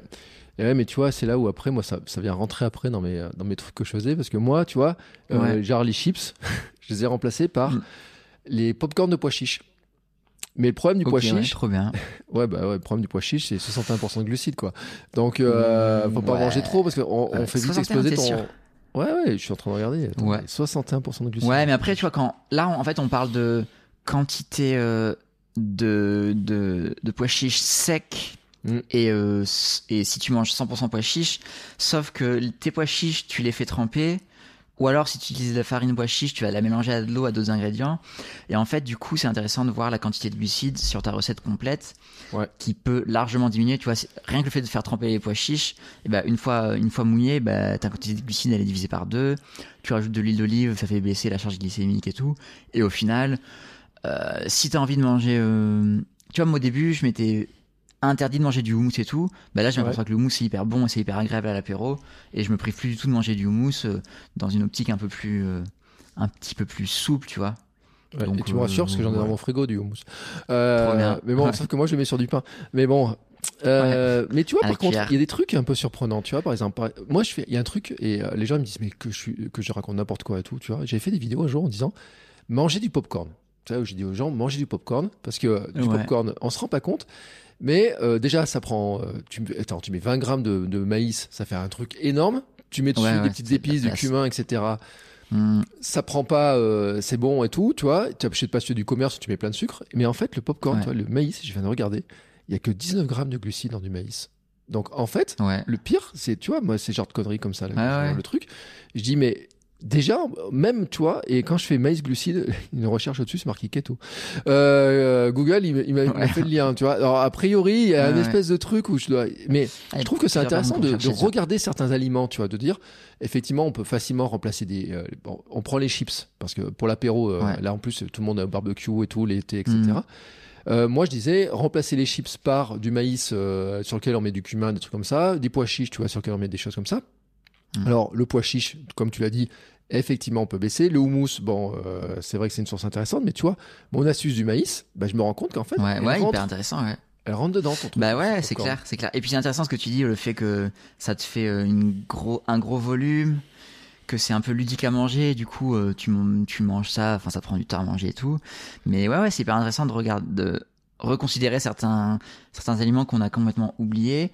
Et là, tu parlais des macronutriments. Donc, en fait, moi, je conseille au, au début du régime cétogène de bien regarder les macronutriments de chaque chose qu'on va manger pour un peu avoir Mm. des repères.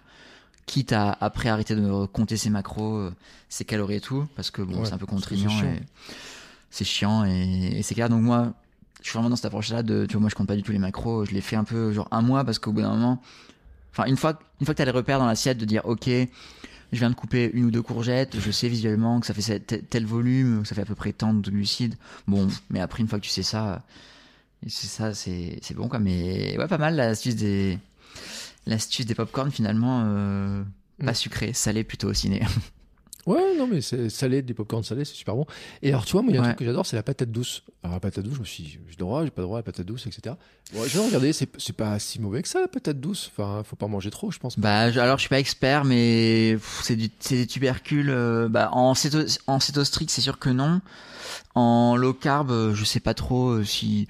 Honnêtement, je pense que la patate douce, euh, on vend ça un peu comme un produit 20% miracle, mais ah ouais, ouais. Bah, je pense que c'est un peu comme les pommes de terre, non? Enfin, je pense que c'est. Bon, un petit peu moins. Mais euh...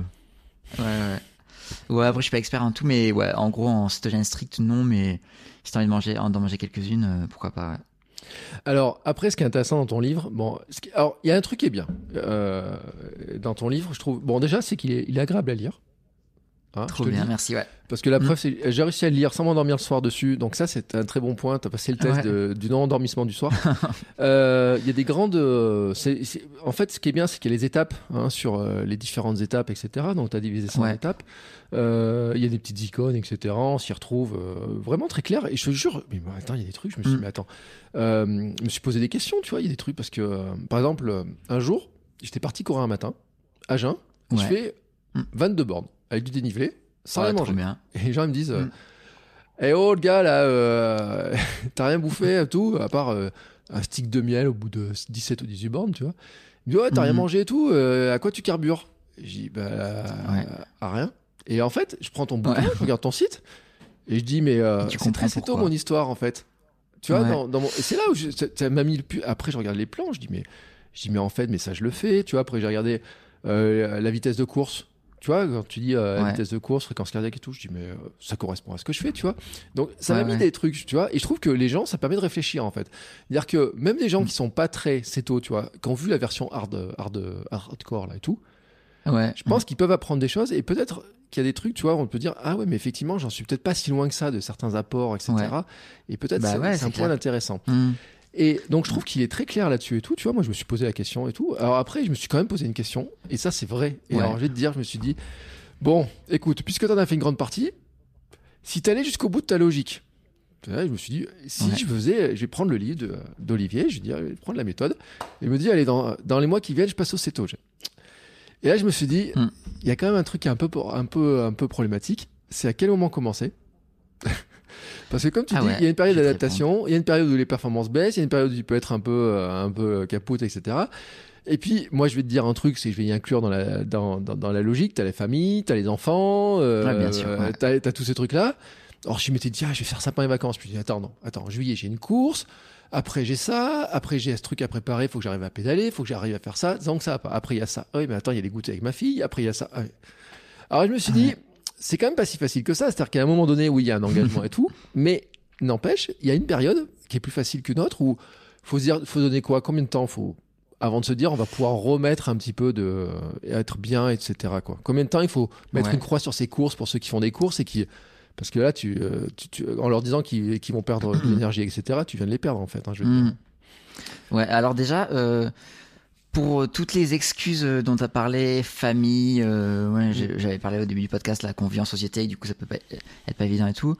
je suis tout à fait d'accord avec tout ce que tu as dit. Après, je pense que aussi on a un, un petit vice qui est de se trouver plein d'excuses pour pas changer.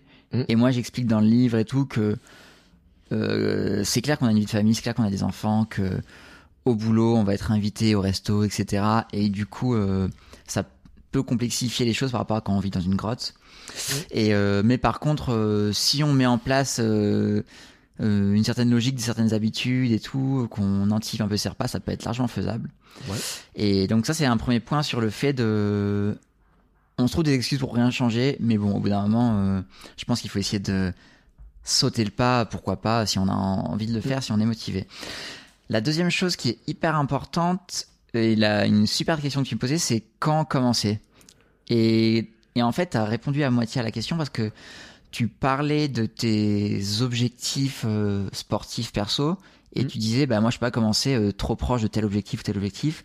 Et en fait, je suis hyper, euh, enfin, je suis tout à fait d'accord avec toi et je suis hyper, je vais être hyper clair là-dessus que comme je te disais au début du podcast, ça sert à rien de commencer le cétogène, genre à un mois de son Ironman et se dire, ok, mm. j'ai un mois, ça va le faire. Non, en fait, euh, en un mois, ton organisme, il n'a pas le, temps de devenir euh, parfaitement céto-adapté et ton Ironman, ça va être une catastrophe. Mm. En fait, ce qu'il faut bien comprendre, c'est que le temps de céto-adaptation, le consensus scientifique, c'est que ça met à peu près deux semaines. Ça met à peu près deux semaines pour que l'organisme il passe d'un en mode d'un mode brûleur de glucides à un mode brûleur de gras. Mais sauf que ça, c'est pour les personnes sédentaires qui veulent juste faire le cétogène pour perdre du poids et être un, peu plus en forme dans leur vie de tous les jours. Par contre, euh, il n'y avait pas forcément de, de, d'études ou de, de, gens qui ont parlé ça d'un point de vue strictement de la performance sportive et du coup je suis un des premiers à, l'avoir expliqué mais d'un point de vue de la performance sportive il faut plutôt compter ça en mois donc ça peut être 2, 3, 4, 5 mois. Enfin, là, en fait, te parle de 5 mois. J'imagine que tu m'écoutes et tes auditeurs m'écoutent et me disent oh, mais 5 mois, c'est ah, hyper long. Comment je vais faire pour. Euh, est-ce que je peux ne plus faire de sport pendant 5 mois? Non, non, c'est pas du tout ça. Il faut bien comprendre ça comme. Euh, une phase de transition progressive où même au bout de deux semaines tu vas pouvoir courir et tout et c'est juste que pendant 5 mois, eh ben, ta courbe de forme, eh ben, elle va augmenter progressivement. Et là, je te dis 5 mois, mais ça peut, tu peux même voir ça à plus long terme, genre un an, deux ans, ou, ou moi, j'ai constaté que deux ans après mon début de cétogène, j'étais plus en forme que, que un an après. Enfin, tu vois, ça, ça monte progressivement et c'est assez fascinant parce que tu, au bout de deux mois, tu as des sensations qui sont hyper bonnes, mais euh, tu te dis, bah, en fait, au bout de six mois, c'est mieux. Oh, mais j'ai trop envie de savoir comment ça va être au bout d'un, au bout d'un an et tout. Et du coup, pour répondre à ta question, parce que je sais pas si j'ai vraiment répondu, quand commencer le régime cétogène, bah, moi, je trouve que la meilleure période pour commencer le régime cétogène, alors je parle du point de vue des sportifs et des sportifs qui ont, qui font des courses un petit peu classiques, genre, qui commencent globalement au printemps. Mm. Tu vois, si on fait de la course à pied ou des triathlons, j'ai l'impression que les calendriers sont faits pour que les pour qu'il y ait quelques courses l'hiver, mais globalement, c'est pour préparer les premiers marathons, genre Paris, les premiers mm. trails qui sont genre en avril et tout. Si t'as un calendrier qui est celui-ci, eh ben moi, je te conseillerais de commencer le cétogène genre euh, à l'automne, en considérant, enfin, tu vois, si tes derniers objectifs de l'année, c'est genre euh, été ou septembre, eh ben tu commences le cétogène après tes derniers objectifs, genre en septembre-octobre. Mm. Et en fait, ça, ça te laisse genre six mois d'adaptation pour euh, pour faire genre deux mois sans compétition parce que de toute façon, ça correspond globalement à la coupure annuelle. Euh, je sais pas novembre-décembre où là, t'as plus forcément d'objectifs. Euh, ton sport, c'est plutôt de l'entretien. T'as pas t'as pas de cours de prévu et tout. En on va dire janvier, février, là, ça fait genre deux trois mois que t'es en cétogène. Tu peux avoir les premières courses de préparation, genre les corridas, tout ça, enfin des courses un peu de course à pied des 10 km euh, où tu te dis, bah, je le fais sans avoir trop d'objectifs, je vais pas battre mon record, c'est juste pour me tester un petit peu. Mm. Par contre, arrivé en avril, mai, juin, où là, t'as vraiment tes gros objectifs, tes trails, euh, tes triathlons et tout, là, tu rentres vraiment dans le dur de ta saison. Là, t'es, ça fait 6, 8 mois que t'es en cétogène, du coup, là, tu commences à être vraiment adapté. Donc voilà, le conseil que j'ai, c'est de d'éloigner le plus possible de ces objectifs principaux. C'est pour ça que dans mon livre, j'explique que c'est hyper important de se faire un vrai rétro-planning à l'année où t'imprimes un, t'imprimes un calendrier annuel, tu mets tes objectifs euh, en disant bah, j'ai deux objectifs principaux dans l'année, j'ai un ultra trail et un triathlon Mm. qui est pendant l'été. J'ai des objectifs intermédiaires de préparation où là l'objectif c'est pas de battre mon record, mais eux ils sont plus en à partir de février on va dire. Et à partir de ça, tu construis un rétro-planning en disant bah il faut que je commence dans l'idéal six mois avant, huit mois avant, je sais pas. Et euh, en fonction de te- tes vacances, ta vie de famille et tout, tu te dis je vais commencer en octobre parce que je pense que j'ai pas d'objectif sportif. J'accepte d'être un peu moins en forme euh, pendant un mois, de pas faire de fractionner et tout. Et euh, je sais que ma forme va revenir euh, au printemps. En gros, ça marche comme ça. Ouais. Alors, ce qui est, euh, ce qui est- alors je le dis parce que j'ai pas dit les trois parties du livre quand même, mais les grandes parties, c'est qu'il y a euh, le grande pratique, euh, la cétoadaptation, donc l'adaptation. Ensuite, l'entraînement en mode Ouais. cétogène, et puis la compétition en mode cétogène. Bon, comme ça, on a les grands trucs. Et puis Ouais. après, il y a 25 recettes de cuisine, hein, sur recettes cétogènes pour l'effort. Alors, moi, j'ai regardé les recettes quand même, et je dois te dire un truc, c'est que si tu me fais commencer Ouais. le céto en octobre, trois mois plus tard, il y a Noël. Ouais. Et ben là, j'ai pas vu la bûche de. Noël cétogène, moi. Franchement, euh, les petits chocolats, les papillotes, etc. Ah, il y a des... Euh, Alors, Comment on fait Ouais, pour passer euh. Noël, tu vois? Parce que alors là, je veux bien, mais bon, moi je suis gourmand, tu vois. Alors là, il faut trouver un truc. hein. Ouais, ouais, c'est clair. Alors, bah, déjà, comme je te disais, pour le, pour le plat, c'est hyper facile en cétogène. Si, si tu considères que euh, t'as une petite. euh, t'as pas de féculents, mais tu t'en fiches, t'as genre une purée de, de potiron, je sais pas, avec une dinde ou je ne sais Mm. quelle euh, source de protéines. Donc, ça, pour Noël, ça passe bien. Mm. T'as les fromages en, en, en apéro, ça passe bien. Le dessert, bah, alors, il, il faut pas commencer le cétogène. En fait, t'as des alternatives de, de tout et n'importe quoi sucré en mode cétogène. Mm. T'as des recettes de bûches. Il faut aller voir le blog de Monsieur Keto, qui est un, un peu une figure dans les recettes un peu food porn en mode cétogène, pardon pour le gros mot, qui a une recette de bûches dans ses livres, il me semble. Par contre, si tu si tu fais tous les desserts cétogènes, genre euh, tiramisu, mousse au chocolat, euh, euh, gâteau au chocolat, bûche de Noël, avec en tête le goût de la même recette en mode sucré et que Mm. tu veux avoir exactement le même goût en mode cétogène, tu vas être déçu parce que forcément ça n'a pas le même goût. Euh, le chocolat il est plus fort, euh, t'as quand même moins de goût sucré, les farines c'est pas les mêmes. Du coup, faut vraiment sortir de la tête qu'on va avoir l'alternative exacte. Par contre, tu peux, comme je te disais, euh, faire des alternatives cétogènes à la bûche, ou alors tu peux te dire, euh, bah, je fais, euh, je laisse la bûche pour les gens qui mangent de la bûche. Par contre, moi, je vais faire un tiramisu cétogène. Ça, c'est assez facile à faire et c'est hyper bon. Ou je vais faire euh, un deuxième dessert qui est cétogène, qui est un petit peu moins sucré. Mais, euh, mais voilà, moi, je trouve intéressant quand je vais manger chez des gens. Je leur demande si je peux apporter le dessert et en fait, tu vois, je fais deux desserts. Je fais un dessert sucré et un dessert cétogène et comme ça, je sais que euh, les gens qui mangent le dessert sucré ils seront contents parce que si tu leur donnes que dessert cétogène qui est moins sucré, ben, quand t'as le palais qui est habitué au sucre, comme tu expliquais il y a quelques minutes, Mm. et ben forcément ça va te paraître un peu âpre au goût, tu vois. Mm. Mais euh, mais il y a des alternatives faciles. Tu peux faire des desserts avec euh, du chocolat, genre des, des mendiants ou avec du chocolat un peu fondu où tu mets des, des graines, des noix, euh, des amandes dessus. Ça peut être hyper bon avec un, un petit, peu- un petit peu de fleur de sel. Donc euh, non, tu vas pas, tu vas pouvoir passer euh, Noël facilement. Et une petite astuce perso pour euh, pas arriver au moment du dessert à dire waouh j'ai hyper faim, il y a une bûche magnifique et tout, c'est de quand même bien bien manger euh, au salé. À la limite, Mm. essayer de de bien se caler euh, au salé et comme ça quand t'arrives au dessert, t'as pas ultra faim et et ça c'est le jour de Noël, mais c'est vraiment dans la vie de tous les jours.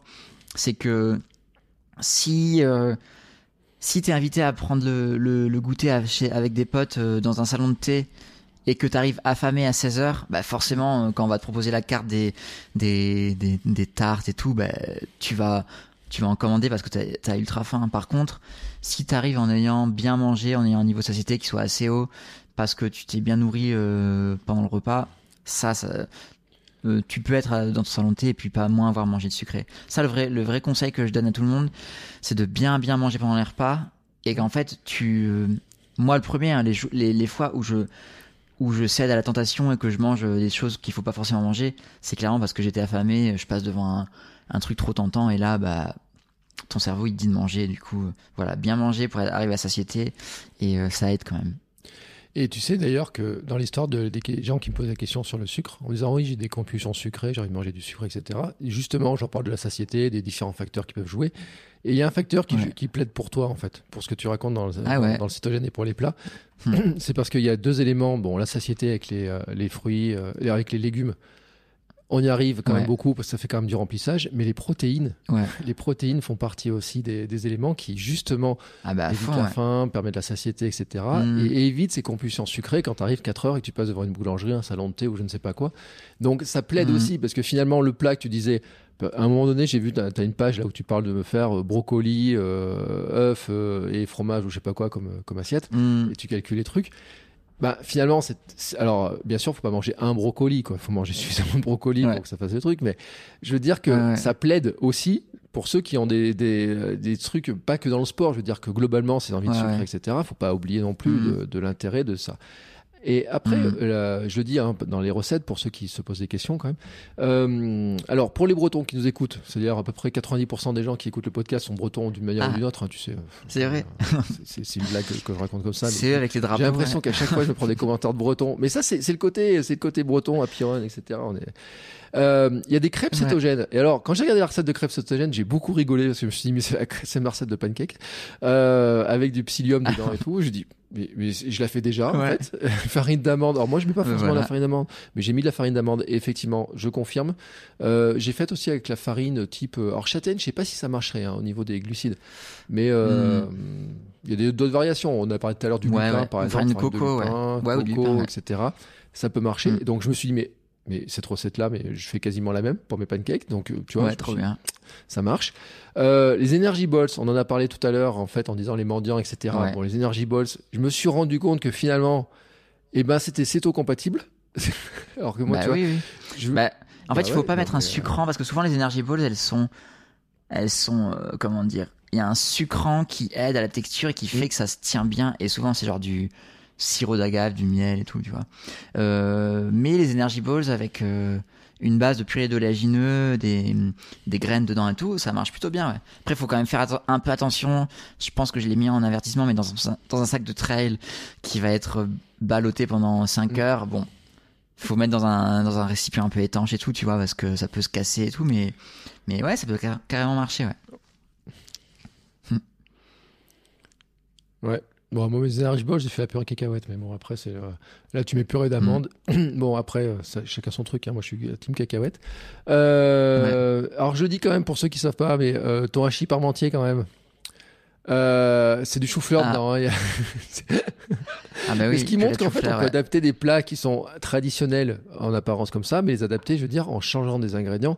Moi, je donne souvent l'exemple de la moussaka aussi, ou des lasagnes qu'on peut très bien transformer en trucs beaucoup plus équilibrés que ce qu'on achète dans le commerce. Mm ultra transformé où il y a que des pâtes et où il n'y a pas de viande et de légumes.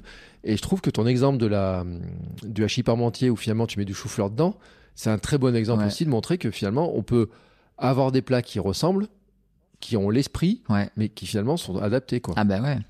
Ouais, ouais, t'as plein d'alternatives. Genre, tu parles de Le chou-fleur, c'est un peu un légume phare en cétogène parce que ça permet de faire genre des purées. Euh, euh, même du risotto, enfin du mm. risotto de chou-fleur, j'allais essayer de trouver le nom chou fleurito, je sais pas comment on peut appeler ça. Euh, chou fleurito. Ouais, ouais. Et euh, ouais, ouais, t'as plein d'alternatives, genre euh, même les spaghettis de légumes, où tu vois, tu peux faire des spaghettis de courgettes ou même des lasagnes de courgettes coupées en lamelles à la place des pâtes. Donc ouais, ouais, carrément, en termes d'alternatives, tu peux faire quasiment les mêmes plats, les pâtes en moins. Et dans la vie sociale, bah, quand t'es en famille, tu peux, tu peux parfaitement te faire genre ta sauce pour les pâtes et et tu manges le même plat que ta famille, sauf que eux mangent avec des pâtes de blé classiques et toi tu vas remplacer les pâtes par euh, des spaghettis de courgettes. En fait, tu manges un, tu partages un repas en famille, voilà. Et alors, tu as une recette de bar énergétique sans céréales à la fin? Moi, c'est un dessert chez moi. Ah ouais, ouais Mais j'ai une recette qui ressemble un petit peu à ça avec euh, Et c'est vrai, et franchement, je le dis, mais quand je regarde le truc, je dis, mais en fait, ça ressemble exactement à ce que je mange, etc. Et en fait, euh, nous à la maison, c'est un, dessert. Voilà, donc je le dis. Euh, donc c'est pour rassurer les gens aussi, c'est-à-dire que ceux qui voudraient tester, euh, il y a des, on peut manger. Moi, je le dis toujours, c'est manger sain, c'est pas manger triste. Hein, on peut manger gourmand tout en mangeant mmh. ah, bah, sain, etc. Et là, tu as la preuve qu'en fait, on peut manger cétogène sans se priver euh, bon, les rillettes de porc faciles, pour ceux qui se posent la question d'ailleurs, tu as des rillettes de porc dedans. Euh, bon, salade tomate mozza, oui. Et en fait, je te jure qu'il a plus, il y a la plupart de ce que je mange, c'est dingue en fait. Donc en fait, je suis. Ah bah ouais, ouais, mm. C'est assez simple en fait. Bah bien sûr que c'est simple. Et c'est simple, ça peut être varié, goûteux, goûtu, je sais pas.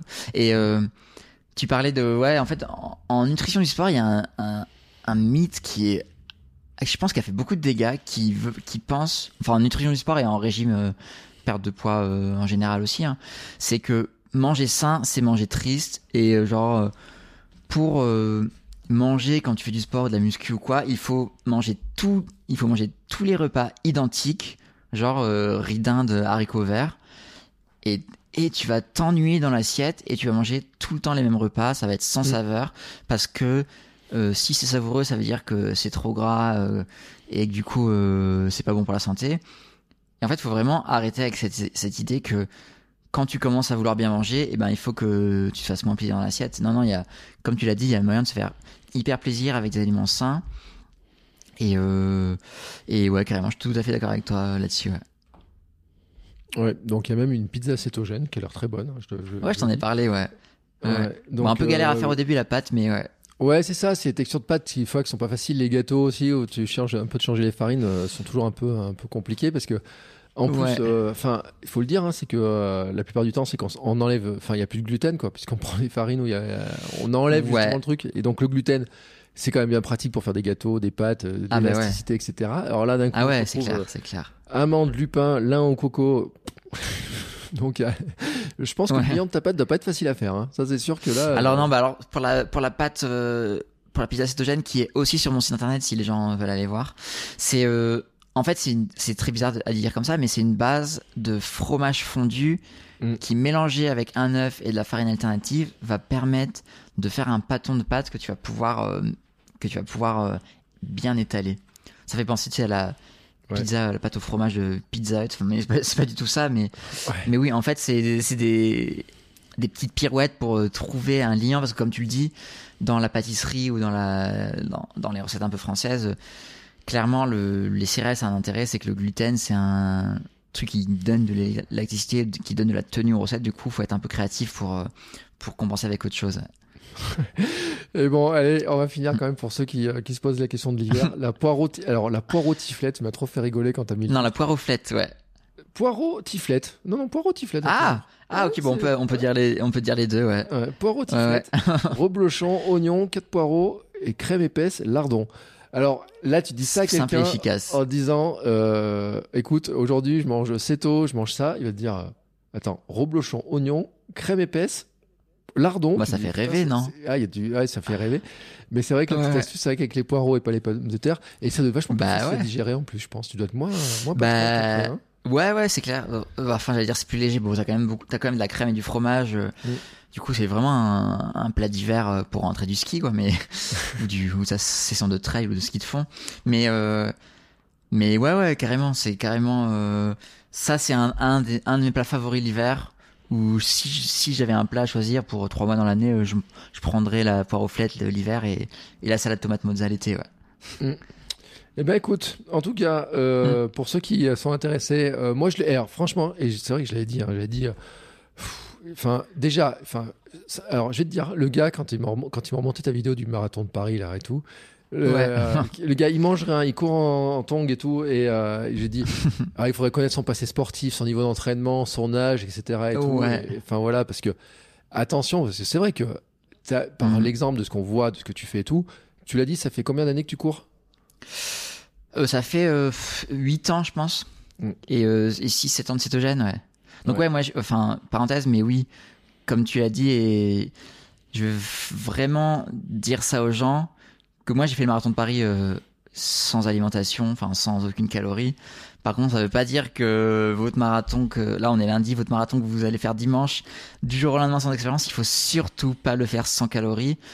Moi, j'ai dit ça parce que c'est mon expérience personnelle. J'ai le le passé, euh, je, savais à quoi m'attendre parce que je connais mon corps et tout. Par contre, euh, ne faites pas ça du jour au lendemain. Renseignez-vous vous bien et et ouais ouais parce que si vous faites un marathon à jeun sans expérience et tout, bah ça va très très mal se passer. Donc voilà, tu fais bien de le rappeler. Ouais. Très très mal se passer. Même les Kenyans, ils ont essayé, ils n'y arrivent pas en fait. Les, bah, bah, tu sais, ça dépend. Hein. Il y a des il y a des ça, ça existe plus parce que maintenant les Kenyans leur but c'est de faire de la promotion de, de gel énergétique mm. euh, d'une marque connue qui commence par un M. Mais donc euh, ils ont plus trop le ils ont plus trop le droit de le faire à jeun et tout mais en fait c'était beaucoup plus répandu il y a genre 30 ans où globalement les Kenyans ils couraient en chaussures minimalistes parce qu'il y avait que ça et ils couraient euh, il y en a beaucoup qui couraient à jeun voire alors ça c'est un autre sujet j'ai pas envie de rentrer là-dedans mais voire sans quasiment boire. Mm. Et en fait ils montraient que un taux de déshydratation qui dépassait pas un certain seuil, ben, c'était acceptable pour la performance sportive, même si c'est pas très. Euh, c'est pas très. Euh, enfin, c'est pas ce qu'on dit euh, actuellement qu'il faut se déshydrater et tout. Donc bon, l'hydratation c'est un autre sujet, je vais pas rentrer dans les, ce truc-là, mais. mais oui, c'était beaucoup plus. ça existait beaucoup plus à l'époque, il y a 30 ans, les marathons sans trop d'alimentation. Et c'est mm. marrant de voir que maintenant, on a besoin de on a besoin de s'alimenter tous les 2,5 ou 5 km selon les marathons.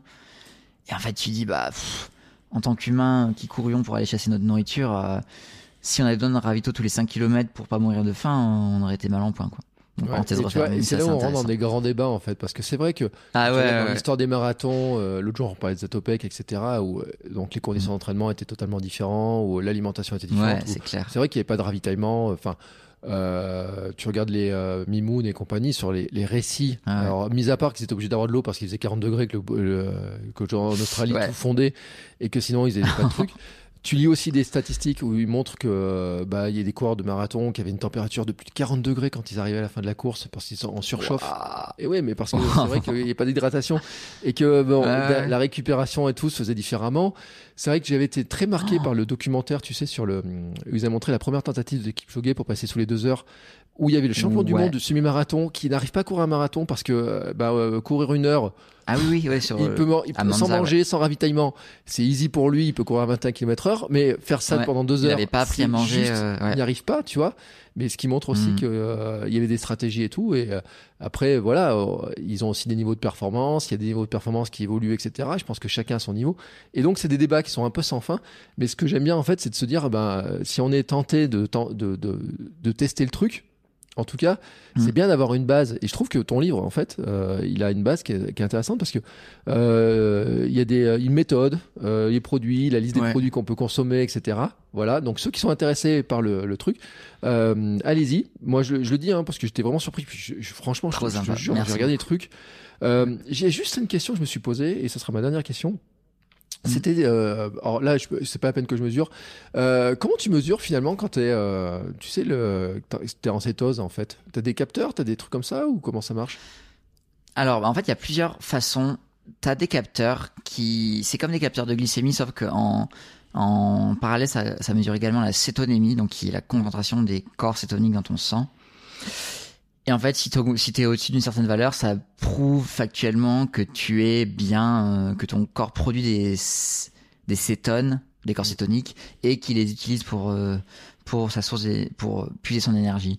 Après, tu as un autre, un autre truc, c'est les bandelettes urinaires. Ça, ça mesure la concentration de corps cétoniques, mais dans ton urine, ça c'est moins fiable parce qu'en fait, ton corps, il peut produire des corps cétoniques, mais avant de vraiment les utiliser comme, comme, euh, comme source d'énergie, ben, il peut directement les, les vider dans ton urine.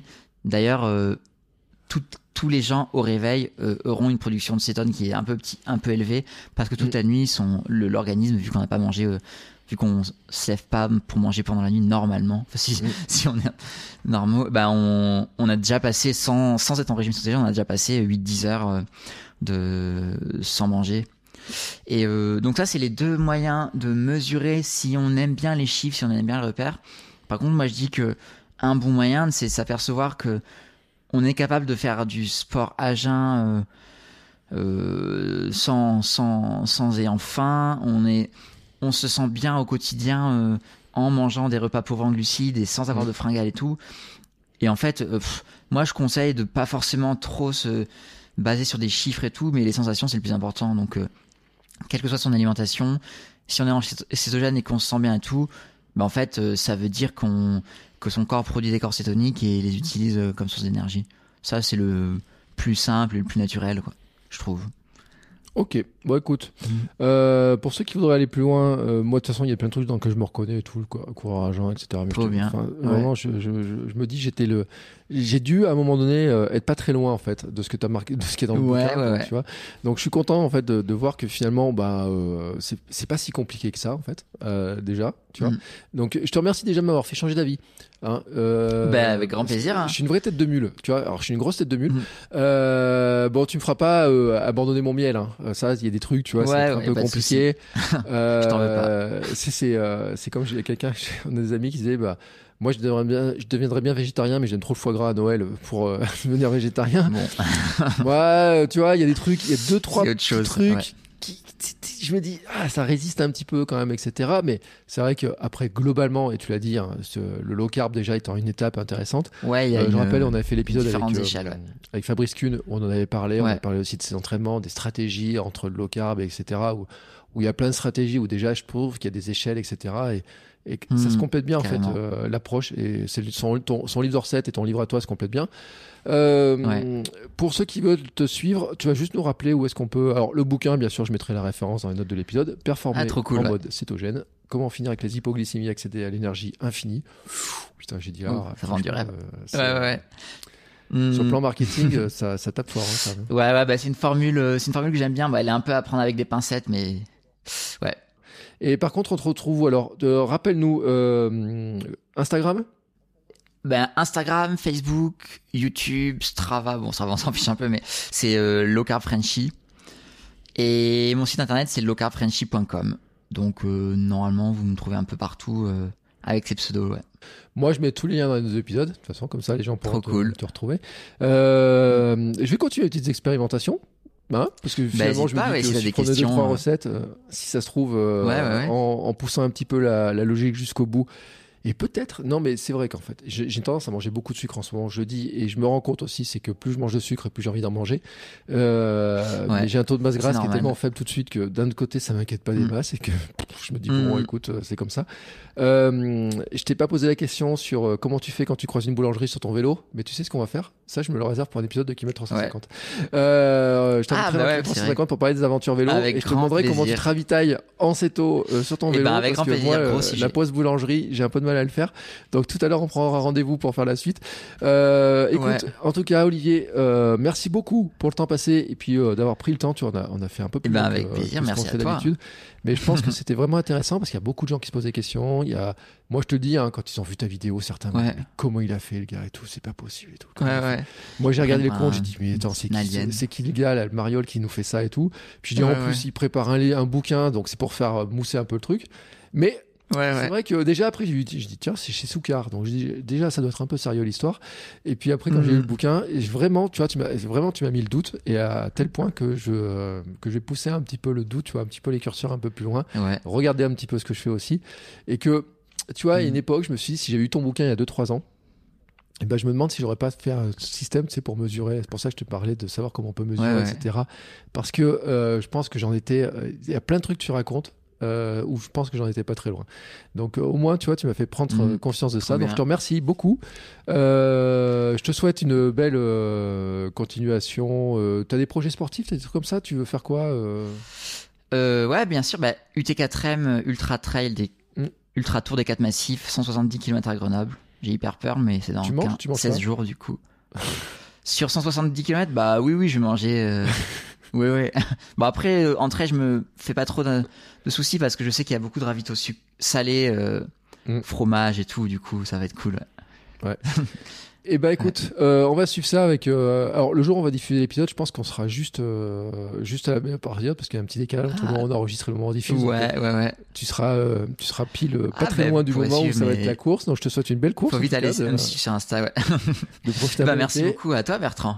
Je mettrai tous les liens dans les notes d'épisode et puis nous écoutez, ben, on se retrouve Dans 15 jours pour un nouvel épisode, je sais pas de quel sujet du tout on va parler. Je sais pas si on va. Euh, je sais pas. J'ai pas l'invité en fait. Pour l'instant, je peux pas dire. Mais en tout cas, euh, on va continuer à explorer ces thématiques, de découvrir des sujets, des pratiques diverses et variées. Je sais que ça pose beaucoup de questions des fois. Il y a des sujets comme ça, mais c'est bien d'aller dans le fond. Et puis on se rend compte que ta démarche, il y a des démarches qui sont intéressantes parce que il y a des trucs on peut mm. faire plein de ponts sur euh, avec des anciens épisodes qu'on a pu faire et comme ça on construit bien sûr un maillage entre les épisodes et comme ça on progresse beaucoup. Merci Olivier. Merci Bertrand, salut.